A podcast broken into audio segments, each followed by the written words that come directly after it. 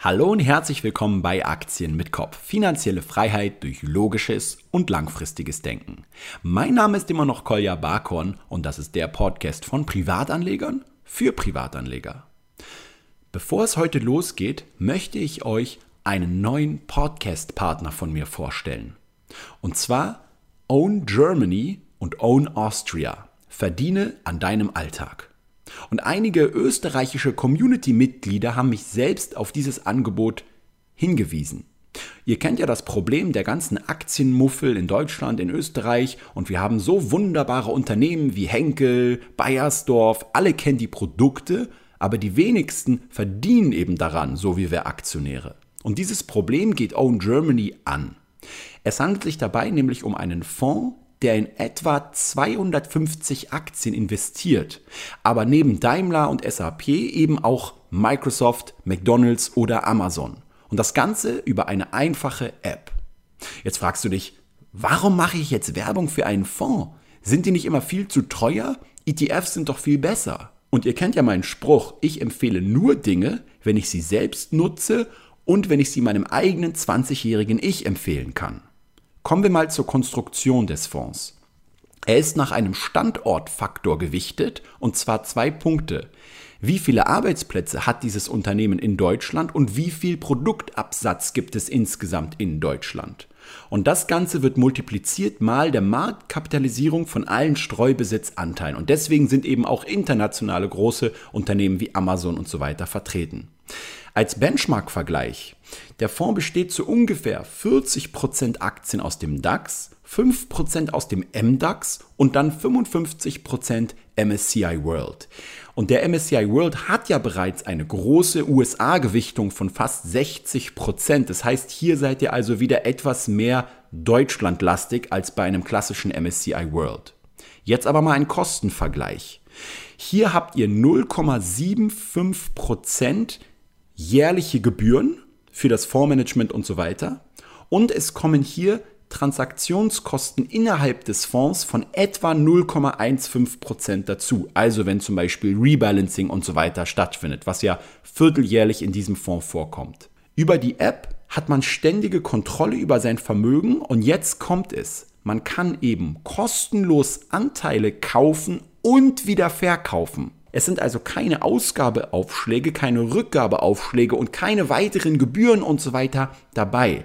Und jetzt kommt eben der Unterschied, weil wir haben hier auch nicht diese klassischen 1,5 oder 1% Transaktionskosten, wenn ihr eben Anteile kauft, wie bei ETFs und so. Und deswegen sind die Kosten insgesamt eigentlich sogar geringer, als wenn ihr ein ETF über ein Jahr haltet und den regelmäßig bespart. Und genau deswegen finde ich dieses Angebot so interessant. Ich sehe Own Germany insgesamt daher als gute DAX-ETF-Alternative, was die Gewichtung angeht. Es finden keine Absicherungsgeschäfte und auch keine Wertpapierleihe statt und der Fonds ist ein ganz normales Sondervermögen wie bei jedem offenen Investmentfonds.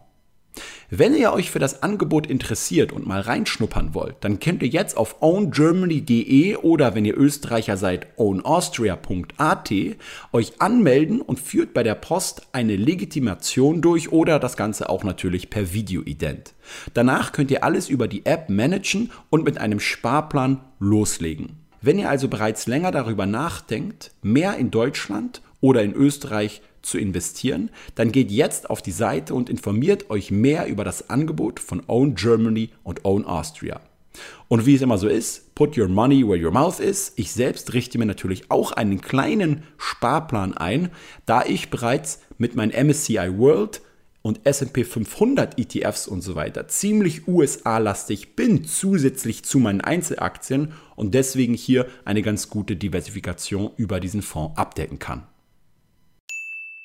So, wie es sich für einen rationalen Kapitalisten gehört, nochmal der Hinweis von mir, natürlich verdiene ich, wenn ich jemand wie jetzt Own Germany empfehle, Geld damit. Genauso wie ich auf YouTube Geld verdiene. Das ist die Art und Weise, wie ich den Kanal und auch diesen Podcast betreibe. Denn Podcasts anzuhören und YouTube-Videos anzuschauen ist ja kostenlos für euch Nutzer. Genauso wie wenn ich Podcasts höre. Und wenn man nicht staatlich zwangsfinanziert ist oder kein Gebührenmodell hat, so wie zum Beispiel Netflix, dann ist es eine legitime Art und Weise, über Werbung Geld zu verdienen. Ich habe da persönlich noch nie ein Problem mit gesehen und deswegen wollte ich das hier nochmal in aller deutlich für euch klarstellen. Und das ist die Art und Weise, wenn ihr wollt, dass ich den Podcast ausbaue, dass ihr mehr Unternehmensanalysen mit Jonathan und so weiter bekommt, dass ich meine Inhalte verbessere und so weiter, dann muss ich natürlich auch damit Geld verdienen, weil es mein ganz normales geschäftliches Interesse ist und weil ich natürlich dann auch die Inhalte stets verbessern kann. Wie zum Beispiel heute das Thema Nachkaufen oder nicht ins fallende Messer greifen, für das ich einige Tage Recherchearbeit investiert habe. Ihr kennt ja das Szenario. Du hast irgendeine Aktie gekauft und auf einmal gerät sie unter die Räder. Ob durch jetzt zum Beispiel irgendein Skandal wie schlechte Geschäfte im Ausland, steigende Ölpreise oder eine Datenschutzaffäre wie jetzt neulich bei Facebook. Das heißt, du schaust in dein Depot und auf einmal wurden aus irgendwie 2000 Euro, die du investiert hast, nur noch 1500 Euro oder sogar noch weniger. Und du hoffst jetzt inständig, erstens, dass die Aktie wieder steigt und zweitens natürlich, dass deine Freundin oder auch deine Kollegen dich nicht danach fragen, wie das ganze neue Projekt Aktien gerade so läuft. Und wenn du jetzt andere um Rat fragst, ist das ein bisschen so wie bei der Diskussion um Apple oder PC, Vanille oder Schoko, aber auch Weiß oder Rotwein. Einige werden dir Folgendes raten hey, greife niemals in ein fallendes Messer. Oder wirf niemals gutes Geld schlechtem Geld hinterher. Gut, denkst du dir jetzt. Aber sollte ich dann die Aktien trotzdem halten, in der Hoffnung, dass sie sich vielleicht irgendwann mal erholen? Weil, wenn man jetzt nicht investieren sollte, dann wäre doch jetzt eigentlich Verkaufen am besten, oder? Auf keinen Fall, ruft auf einmal jemand dazwischen. Du musst nämlich gierig werden, wenn andere ängstlich sind. Genau, sagt der Nächste. Kaufe, wenn die Kanonen donnern. Und dadurch verbilligst du auch noch deinen Einstandskurs. und genau dann seid ihr in dieser Situation. Na prima. Willkommen am Aktienmarkt. Dort, wo man wohl keine Weisheit pauschalisieren kann und die unangenehmen Wörter, es kommt darauf an, immer ihre Berechtigung haben. Und auf dieses Es kommt darauf an, möchte ich im heutigen Podcast eingehen. Ich möchte dir versuchen zu erklären, welche Lösung für mich aus dieser Zwickmühle geführt hat und wie ich diese ganze Verwirrung zu 90 Prozent bei meinen Aktien ausgeschaltet habe. Also wo ich immer nicht weiß, soll ich jetzt nachkaufen oder soll ich schnell verkaufen. Doch bevor ich das tue, möchte ich einfach mal aus der Aktien mit Kopf Community, also einfach euch zu Wort kommen lassen. Denn auf Facebook habe ich ja genau dieses Thema vorab recherchiert und mit euch zusammen ausgearbeitet. Und da hat Julian zum Beispiel geschrieben, die Aktien, die ich besitze, habe ich analysiert und mir meine Gedanken dazu gemacht. Kleine Schwankungen sind total normal. Da mache ich mir keine Gedanken. Wenn eine Aktie aber um 10, 20 oder gar 30 Prozent fällt, suche ich nach den Gründen dafür. Stelle ich fest, dass dieser Kursrückgang nicht auf langfristige Probleme des Unternehmens zurückzuführen sind, sondern nur kurzfristige Ereignisse, bietet sich ein schöner Zeitpunkt zum Nachkaufen. Ist das Unternehmen jedoch enorm erschüttert worden, prüfe ich, ob es nicht vernünftiger wäre, mich von der Aktie zu trennen. Es ist immer enorm emotional, daher muss man sich oft erstmal einen kühlen Kopf verschaffen und rational an die Sache gehen. Das kann einen vor enorme Herausforderungen stellen. Das heißt, wie man sieht, hat Julian hier anscheinend auch noch keine hundertprozentige Endlösung für sich gefunden. Chris zum Beispiel schreibt, ich mache das meistens an der Dividendenrendite fest. Wenn zum Beispiel Zinsangst der Grund für einen Kursrückgang war, aber nach wie vor Geld verdient wird, kaufe ich bei bestimmten Schwellen nach. Kommt aber recht selten vor da ich mit der Liquidität im Zweifelsfall eher Aktien kaufe, die ich noch nicht besitze. Aha. Und Dominik sagt, ich weiß, dass man nachkaufen kann bei Problemen, die von außen durch Menschen, die glauben, besser zu wissen, was für andere gut ist, als diese anderen selbst kommen.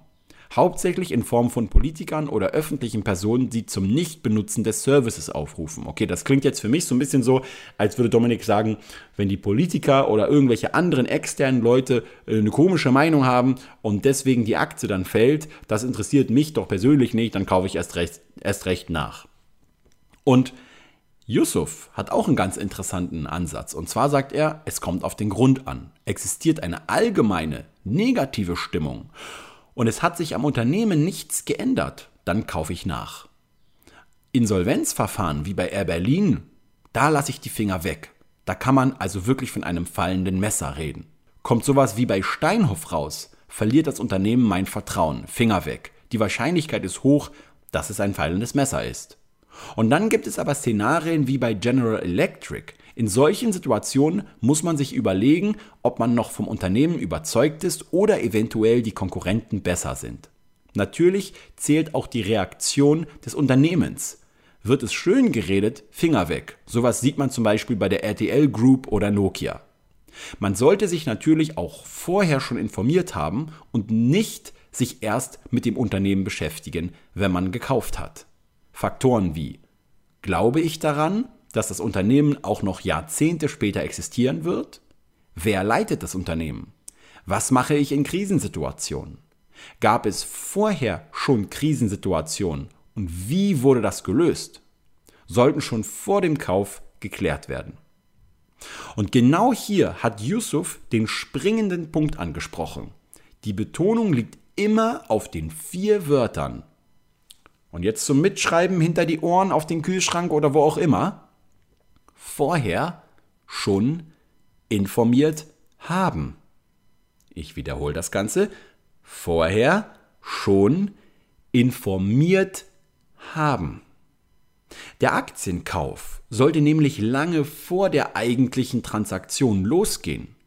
Doch häufig ist es so, dass wir uns erst ja wirklich dann anfangen, wirklich mit einer Aktie zu beschäftigen, wenn wir sie selbst bereits gekauft haben und dann kann es ja bereits zu spät sein.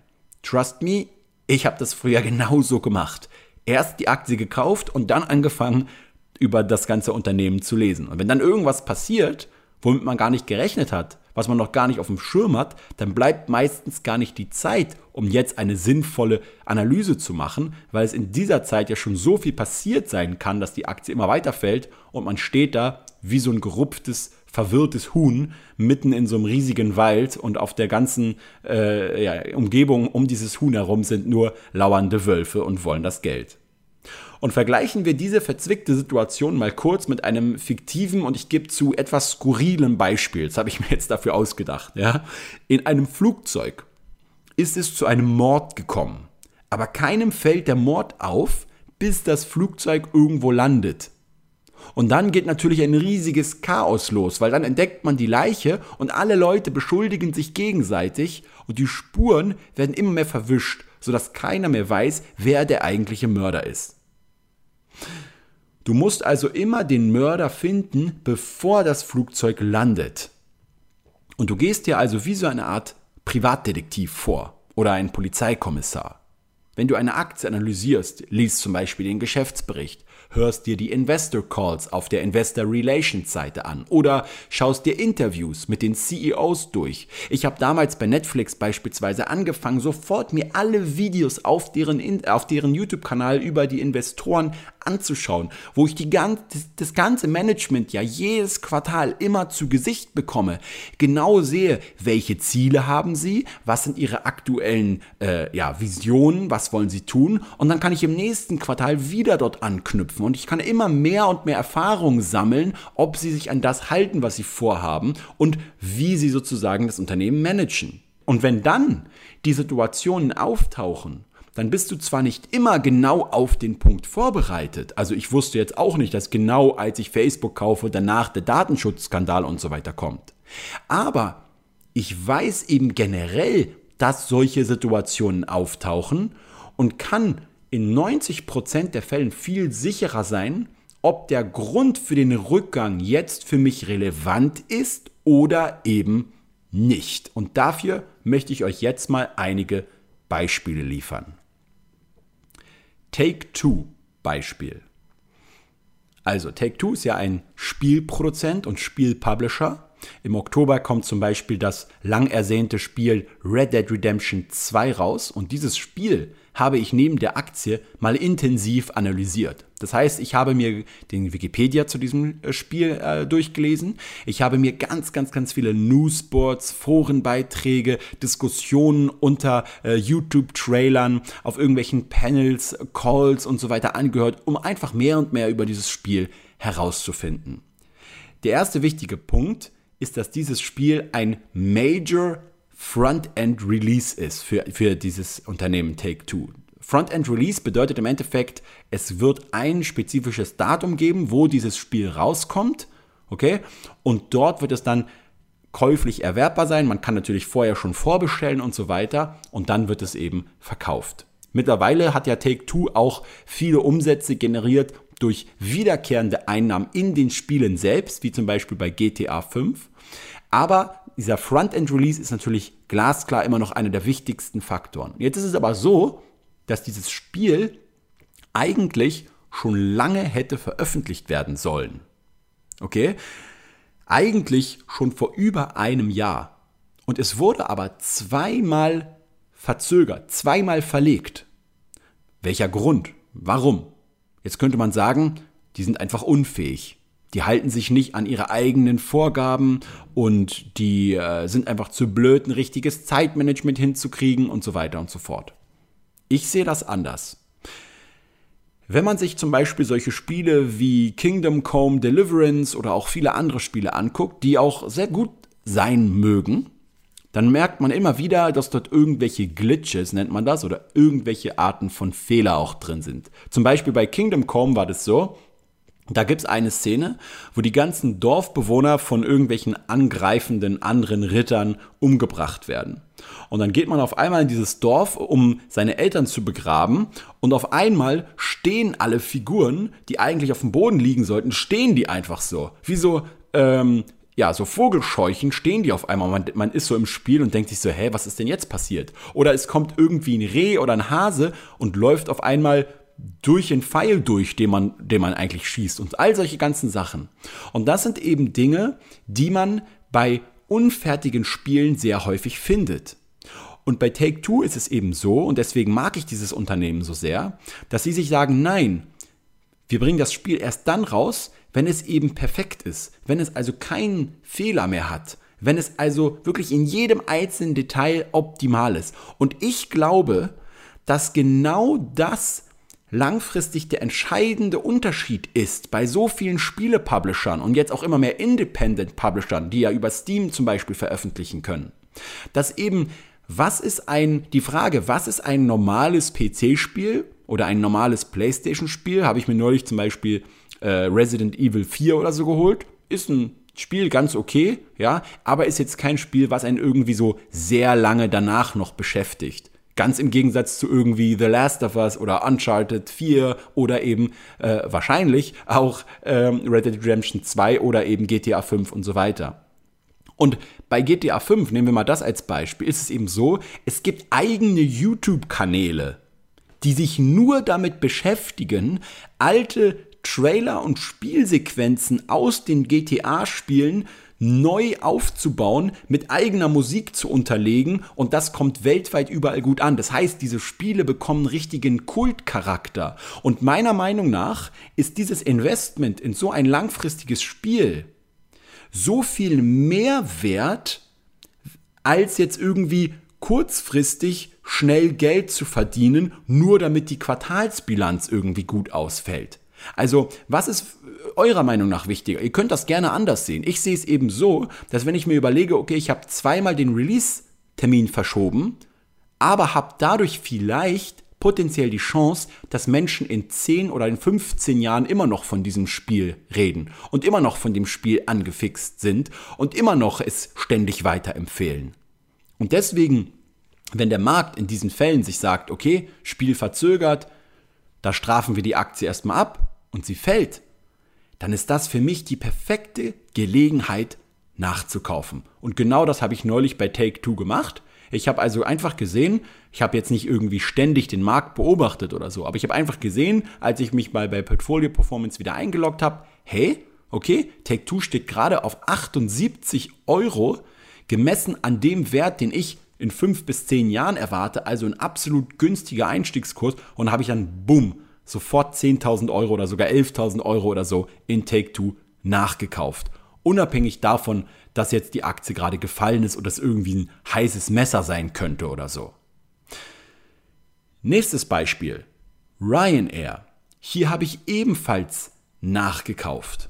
Und zwar als dieses ganze Problem letztes Jahr im Sommer oder Spätsommer 2017 aufgetaucht ist, dass zu wenig Piloten da waren und die Urlaubsplanung und so weiter versemmelt wurde und auf einmal viele, viele, viele hundert Flüge ausgefallen sind, sogar tausende Flüge ausgefallen sind, natürlich ein riesiges Medien äh, Tamtam aufgebauscht wurde, wie es natürlich bei Ryanair immer ist, ja, aber bei anderen Airlines natürlich auch, bloß bei Ryanair natürlich insbesondere. Und dann die Aktie deswegen so von eigentlich so dem, dem Hoch von so 19 Euro immer weiter gefallen ist, bis im Tiefpunkt, glaube ich, auf so fast 14,90 Euro oder so. Also irgendwas mit 15 noch was. So, und ich hatte zum ersten Mal bei, ich glaube, 18 Euro gekauft, dann bei 17 schon auch nachgekauft und dann bei 15 Euro auch nochmal den größten Anteil insgesamt nachgekauft. So, und jetzt ist die spannende Frage, warum? Nun ja, weil das für mich Business as, usual ist.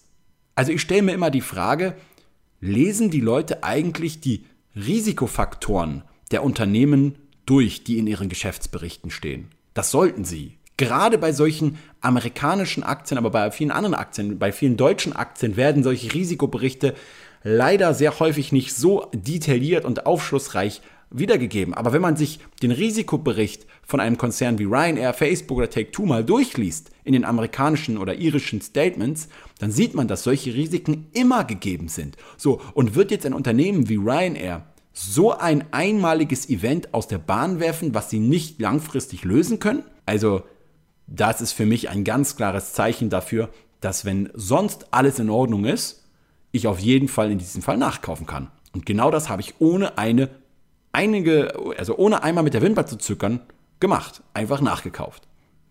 Nächstes Beispiel. Facebook.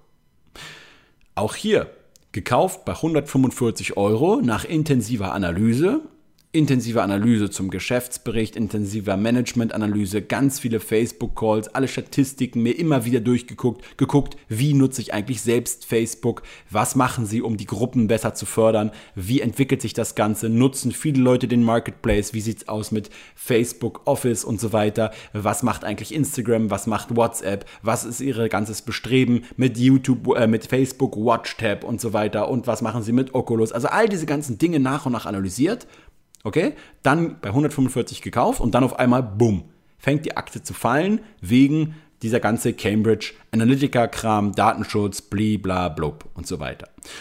Lustigerweise, und das kam natürlich dann, haben viele Leute gar nicht beachtet bei diesem Datenskandal, dass natürlich als Trump, ja, unabhängig davon, ob man, dass man immer noch nicht nachweisen kann, dass er deswegen die Wahl gewonnen hat. Ich halte das für sehr, sehr, sehr, sehr, sehr, sehr unwahrscheinlich. Es wurde ja sehr schnell behauptet, aber nachweisen kann man es natürlich nicht. Hat sich damals bei Obama niemand darüber aufgeregt. Okay, wie intensiv er Facebook genutzt hat, um Nutzerdaten auszulesen. Sogar bei den Leuten am Ende vor der Tür stand und so weiter. Die haben richtige Matrixen angelegt, Nutzerprofile, sodass die Leute an ihre anderen Kollegen das weiterempfehlen. Und in Deutschland haben viele Medien dazu entweder gar nichts gesagt oder haben sogar äh, äh, Obama dafür gelobt. Aber wenn natürlich der Falsche an die Macht kommt, unabhängig davon, ich bin jetzt kein Trump-Fan oder so, dann auf einmal ist ein riesiger Skandal. Okay, ohne dass ich jetzt mein, meine Meinung zu diesem Skandal und zu diesem Thema hier äh, verdeutlichen möchte, war das für mich ein Zeichen, auch im Sinne der DSGVO insgesamt, zu überlegen, wie hat sich das eigentlich in der Vergangenheit häufig rausgestellt bei solchen Sachen? Und ob ihr es glaubt oder nicht, ob es bei Google, Amazon, Facebook oder anderen Konzernen wie Apple oder Microsoft war, häufig ist es so, dass diese Konzerne nach diesen Skandalen noch besser hervorgehen als vorher. Und meine Prognose, auch was die DSGVO betrifft, jetzt sage ich doch ganz kurz meine Meinung dazu, ist eben, dass die Unternehmen wie Facebook und Google davon sogar langfristig profitieren werden, weil ihre Burggräben dadurch erweitert werden. Denn, und das sieht man ja jetzt schon seit Freitag und seit den letzten Wochen, wo viele Blogbetreiber hier bei uns im Unternehmerkanal auf Facebook oder auch auf anderen Facebook-Gruppen bei YouTube und so weiter viele Blogbetreiber, viele kleinere Startup-Unternehmen, wenn man so sich mit denen austauscht. Ich bin jetzt auch demnächst im Juni auf der OmfinCon in Berlin, so eine Online-Marketing-Finance-Konferenz, wo so auch mittelständische Unternehmen sind und überall spricht man nur über dieses Thema. Und dass jetzt äh, Unternehmen ab zehn Mitarbeitern schon Datenschutzbeauftragte brauchen und so weiter mein äh, Unternehmerkollege Alex von The Simple Club hier auf Mallorca, die haben ja auch ein Unternehmen schon mit relativ vielen Mitarbeitern. Die haben unfassbar viele Auflagen. Was glaubt ihr, was die für Probleme jetzt haben? Natürlich hat Facebook und Google auch Probleme, aber die haben eben auch massive Erfahrung und massive Advantages of Scale, was solche Themen betrifft. Und jetzt ist noch eine spannende Frage, wer traut sich in Europa noch ein neues soziales Netzwerk zu machen? Bei all diesen ganzen Hürden und bei all diesen ganzen Auflagen. Das heißt, ich glaube, dass dieser Datenschutzskandal Facebook langfristig sogar eher mehr nutzen wird, nicht beim eigenen Geschäft direkt, sondern bei dem Burggrabenausbau gegenüber den Konkurrenten. Unabhängig davon fand ich die Reaktion auch zu übertrieben, die Aktie bis auf 123 oder so runter zu purzeln und habe dann hier auch glasklar bei Facebook nachgekauft. So, jetzt mal aber ein paar Gegenbeispiele. Okay, und zwar gibt es auch Szenen, wo ich eben nicht nachkaufe, sondern wo ich verkauft habe. Ein Fall, den haben wir eigentlich schon ziemlich ausführlich intensiv besprochen, das war die Aurelius-Investition.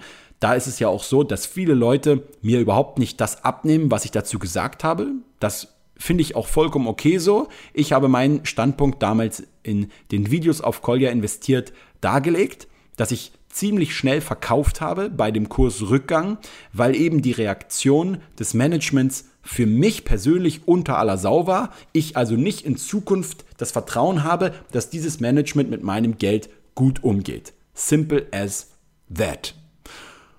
Und das habe ich auch vollkommen ohne Verwirrung getan. Das heißt, ich habe einfach gesagt, okay, ich lese mir jetzt die Berichte des Shortsellers durch, ich lese mir die Antwortberichte durch, ich analysiere das und dann treffe ich die Entscheidung.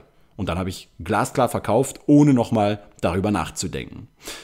Was jetzt andere Leute davon halten, ist mir gelinde gesagt vollkommen schnurz. Hauptsache, ich selbst weiß, wann ich kaufe, wann ich verkaufe und habe keine Verwirrung. Aber das war mal ein Beispiel, wo ich eben gemerkt habe, okay, hier wird mit einer Krisensituation nicht gut umgegangen und dann habe ich einfach verkauft. Und jetzt könnte man natürlich im Nachhinein sagen, ja, war eine dumme Entscheidung, denn die Aktie ist wieder genommen gestiegen. Aber ob man jetzt seine Entscheidungen darauf basieren sollte, wie danach die Aktie kurz- und mittelfristig abschneidet, dazu will ich am Ende von diesem Podcast nochmal was erzählen. Also ob es wirklich so klug ist, das auf eine Art kurzfristigen Erfahrungshorizont aufzubauen, ob man sagt, okay, hier habe ich richtig gelegen, jetzt mache ich es nächstes Mal wieder, wenn ich in der Situation bin, oder nee, hier habe ich falsch gelegen, das heißt, diesen Fehler mache ich nächstes Mal nicht nochmal. Ob das so klug ist, versuche ich am Ende des Podcasts auch mal zu klären. Weiteres Beispiel war General Electric. Hier bin ich damals bei, ich glaube, 21 Euro etwa eingestiegen, habe ich schon relativ lange die Aktie, habe immer schön die Dividende und so weiter mitgenommen und einen richtig schönen Kursanstieg, so ab 2015, richtig schön nach oben, immer weiter und immer weiter, so bis auf über 30 Euro. Okay? Schöne Rendite gemacht. Und dann auf einmal immer weiter, immer weiter und immer weiter geht General Electric nach unten. Und ich habe diese Aktie nicht nachgekauft, sondern ich habe sie bei 21 Euro wieder verkauft. Also im Prinzip war es wie so eine Art Anleihe mit 3% Zinsen. Warum habe ich jetzt nicht nachgekauft? Nun, ich habe General Electric einfach damals nicht ausreichend genug geprüft, bevor ich gekauft habe. Ich kenne mich mit der Industrie insgesamt auch viel zu schlecht aus. Das gebe ich jetzt hier einfach direkt zu dass ich einfach damals, als ich General Electric gekauft habe, mich nicht genug informiert habe, sondern einfach geguckt habe, okay, Krise und so weiter, welche Unternehmen gibt es schon lange und welches Unternehmen zahlt eine gute Dividende und dann kaufe ich jetzt mal. So, und deswegen habe ich dieses Unternehmen dann verkauft, weil wenn ich in meinem Depot neu ordne und wenn ich sehe, welche Aktien haben jetzt gerade Potenzial und mit welchen Unternehmen kenne ich mich gut aus, na dann macht es ja auch Sinn, Unternehmen, die ich noch im Depot habe, aber die ich nicht so gut verstehe, zu verkaufen und woanders zu investieren. Ich sehe das Ganze also immer unternehmerisch, die Dinge, die gut funktionieren, wo ich dran glaube, wo ich mich gut auskenne, wo ich analysiert habe und wo ich mir sicher bin, dort investiere ich und dort, wo ich mir unsicher bin, dort deinvestiere ich. Deinvestiere ich. So, jetzt haben wir diese Beispiele mal geklärt. Die eigenen Erfahrungen der letzten Monate oder bis zu zwei, drei Jahre zu verwenden, was logischerweise sehr schwierig ist, würde ich nicht tun. Denn häufig sucht man einfach nur nach Bestätigung, Bestätigung, ja, also wenn ich jetzt einmal eine Sache falsch gemacht habe und diese Sache in Zukunft nicht mehr tue, heißt es ja nicht, dass ich dann beim nächsten Mal automatisch nur deshalb richtig liege. Wenn ich einmal einen Fehler mache und dann nächstes Mal das Gegenteil mache, heißt es nicht, das ist keine Garantie, dass es beim nächsten Mal funktioniert. Und das ist ja das, was man auch immer als Ex-Post und Ex-Ante sagt. Also Ex-Ante ist im Prinzip vorher und Ex-Post ist im Prinzip danach. Und nachher ist es immer leichter, immer zu urteilen, ob man damals einen Fehler gemacht hat oder nicht. Aber häufig bemerken wir gar nicht, dass wir ex-post, also danach, Dinge analysieren und auswerten, die wir aber mit den Informationen ex ante nicht hätten und schwören uns dann darauf ein, wir könnten es beim nächsten Mal auf irgendeine Art und Weise besser machen. Deswegen versuche ich persönlich eben nicht die reinen Erfahrungen, zumindest nicht die kurzfristigen Erfahrungen, ob ich jetzt Erfolg hatte oder nicht, was die Rendite angeht, zu benutzen, sondern immer jede einzelne Situation mit bestmöglichem Menschenverstand zu beurteilen und eben nicht auf vergangene Erfolge und Misserfolge zu achten. Das heißt, ob jetzt Take Two nach meinem Kauf bei 78 Euro wieder jetzt auf 97 Euro steigt und ich mir dann auf die Schulter klopfe und sage, ha, habe ich alles richtig gemacht, ist eigentlich nicht entscheidend. Weil die Aktie hätte ja genauso gut noch auf 58 Euro oder 68 Euro weiterfallen können.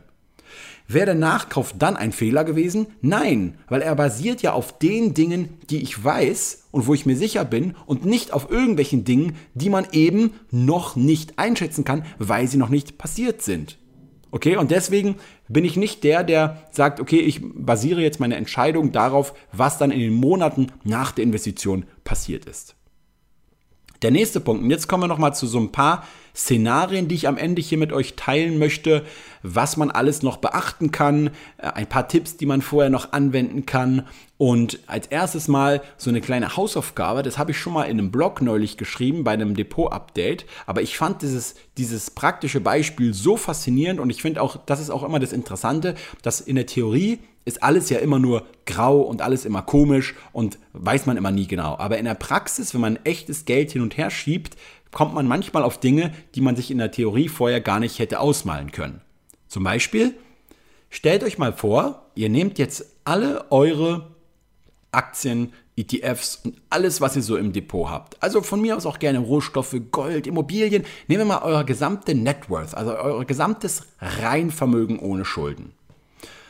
Und jetzt nehmen wir mal an, ihr hättet die Möglichkeit, morgen zu extrem günstigen Kosten und Konditionen die Hälfte von jedem einzelnen Vermögenswert zu veräußern. So dass ihr also genau 50% jetzt in Cash haltet, entsprechend mit dem Gegenwert von noch 50% investiertem Geld. Einfach nur, puff, genau, auf einmal habt ihr genau dieses Ergebnis. Und jetzt ist die spannende Frage, ihr müsst jetzt diese 50% Cash wieder reinvestieren. Und wenn ihr jetzt nicht haargenau die andere Hälfte wieder zurückkauft von all den ganzen Aktien, Rohstoffen, Immobilien, alles, was ihr habt, wenn ihr das nicht genau wieder in der gleichen Zusammensetzung zurückkauft, dann stellt euch die Frage, warum nicht? Und warum habt ihr jetzt dann noch die Aktien in eurem Depot? wenn ihr sie jetzt nicht zurückkaufen würdet mit dem Cash? Liegt es an den Kosten? Liegt es daran, dass ihr ein bisschen zu faul seid und die Aktien lange nicht analysiert habt? Woran liegt das? Und ich fand dieses Beispiel bei mir ist nämlich genauso in der Praxis abgelaufen, dass ich mir überlegt habe, hm, kaufe ich jetzt eigentlich mit genau der gleichen Gewichtung Microsoft, Netflix und so weiter wieder zurück? Und ich habe in der Praxis festgestellt, nein, dass ich eben, als ich 50% des Depots verkauft habe, jetzt bei der zukünftigen Gewichtung andere Aktien mehr gewichten werde und eben nicht alles wieder aufs Neue äh, reinvestieren werde. So, ihr müsst das Ganze jetzt nicht praktisch durchführen. Ich will euch jetzt nicht zum kurzfristigen Handeln oder so anregen. Und natürlich muss man auch gerade bei Rohstoffen, Immobilien immer Transaktionskosten mit berücksichtigen. Ja, nicht mal eben für irgendwie 7, 8 Prozent alles verkaufen, nur um es dann wieder zu kaufen. Also ihr versteht, was ich meine. Ja, sondern einfach nur als Gedankenexperiment jetzt werten. Und dann aber einfach mal die Überlegung machen, sollte ich nicht in Zukunft mal einige Aktien richtig intensiv genau prüfen und überlegen, ob ich nicht mal so eine Art Rebalancing auch durchführe. Das ist eine Sache, die ganz wichtig ist, denn es gibt ja auch die Sunk Costs, also die verlorenen Kosten. Und das ist so dieses Beispiel, was ich am Anfang äh, so ein bisschen überspitzt formuliert habe mit den Einstiegspreis vergünstigen. Eigentlich stellt sich die Frage, ob nachkaufen oder verkaufen gar nicht. Es ist eine falsche Dichotomie und auf die gehe ich jetzt gleich nochmal ein.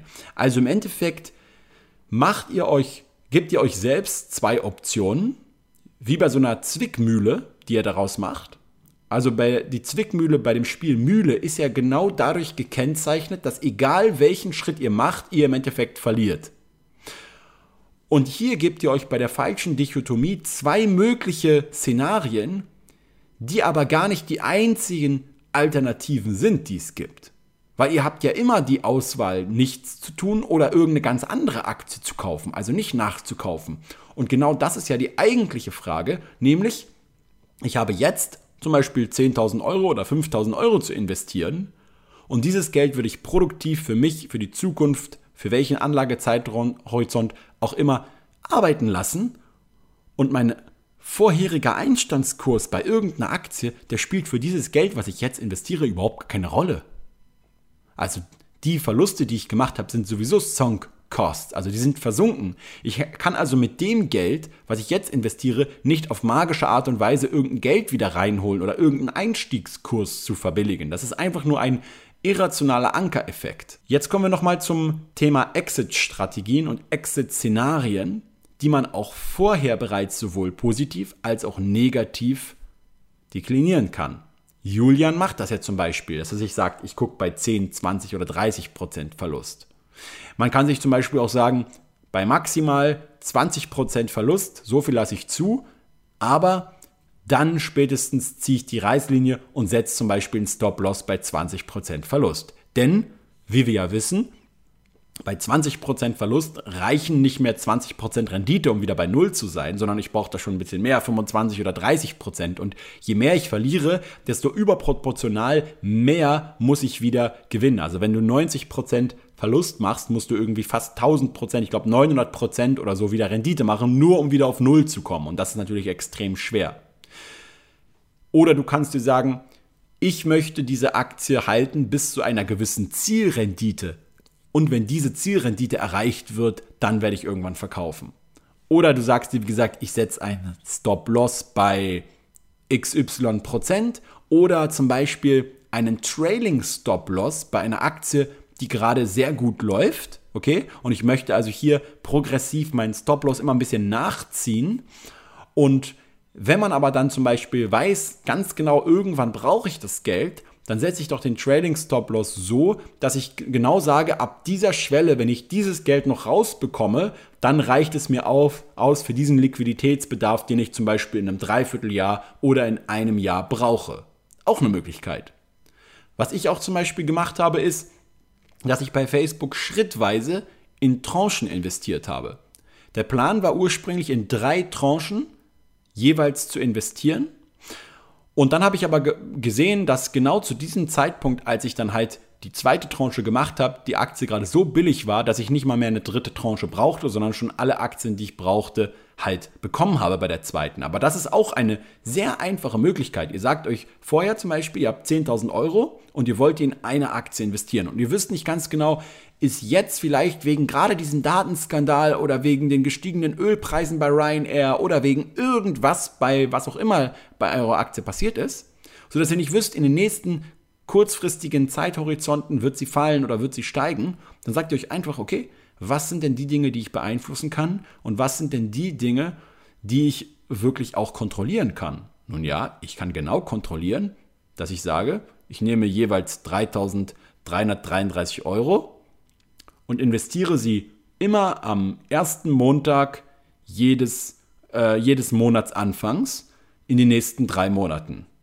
Und dann wisst ihr ganz genau, dass ihr genau zu diesem Zeitpunkt investieren werdet und alle Verwirrung ist weg. So, und das ist eine, finde ich, sehr gute Strategie. Natürlich kann es sein, dass ihr jetzt nach dem ersten Kauf die Aktie immer weiter steigt und steigt und steigt und ihr jetzt teurer dazu kauft. Na und? Hättet ihr es vorhersehen können? Nein.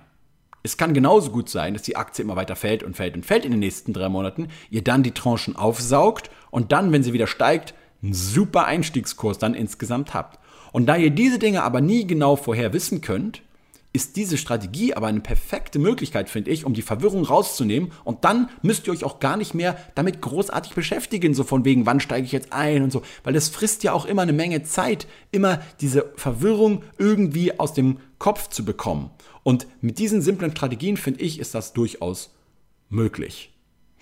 Und jetzt am Ende immer dran denken, wir reagieren auf diese falsche Dichotomien ständig, weil sie eben so einfach die Komplexität reduzieren, aber eben auch Gefahr für äh, Manipulation sind. Ja? Wenn der Kellner euch beispielsweise beim Restaurant fragt, wollt ihr noch ein Bier oder wollt ihr noch einen Wein?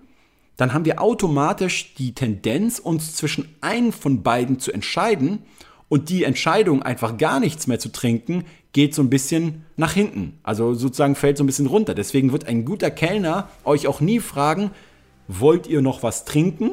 Weil da ist die beide, da sind die beiden Entscheidungen ja oder nein, sondern ein guter Kellner wird euch immer fragen, wollt ihr noch ein Wein oder ein Bier oder wollt ihr noch ein Weißwein oder noch eine Saftschorle und so weiter, weil dann weiß er ganz genau, ihr werdet euch wahrscheinlich für eins der beiden entscheiden. Okay? Und da diese Dichotomisierung, also dass wir nur zwei Optionen haben, so verlockend ist für uns, weil sie Komplexität erstmal kurzfristig reduziert, aber eben auch eine große Gefahr bedeutet, sind wir so anfällig dafür. Neulich hatte ich die Frage, oder die Frage bekomme ich eigentlich ständig so. Kolja, investierst du mehr in Einzelaktien oder investierst du mehr in ETFs? Wie ist dein Depot gewichtet? Ist das mehr auf ETFs aktuell oder auf P2P? Und was, wie sind die einzelnen Gewichtungen und was ist besser? Da denke ich mir immer, diese Frage muss ich mir gar nicht stellen. Diese Frage ist für meine Ziele vollkommen irrelevant. Ich stelle mir diese Frage einfach nicht, weil sie einfach irrelevant ist. Ihr müsst euch mal darüber wirklich einen Kopf machen. Warum ist es wichtig zu entscheiden, ob man mehr ETFs oder Einzelaktien hat? Das ist einfach eine sinnlose Frage. Oder generell die Frage, ob es überhaupt Sinn macht, beides zu besitzen, ist auch eine Frage, die ich mir überhaupt nicht stelle. Okay? Und deswegen, wenn ihr hier eine ganz neue Ebene aufmacht, wenn ihr einfach sagt, ich muss mir diese Frage gar nicht beantworten, weil sie einfach für mein Leben irrelevant ist, dann könnt ihr eben aus diesen falschen Dichotomien entkommen und dann könnt ihr auch in Bezug auf Nachkaufen oder Verkaufen eben einfach vielleicht sagen, gar nichts von beiden. Abwarten oder eben ein ganz anderes Investment finden.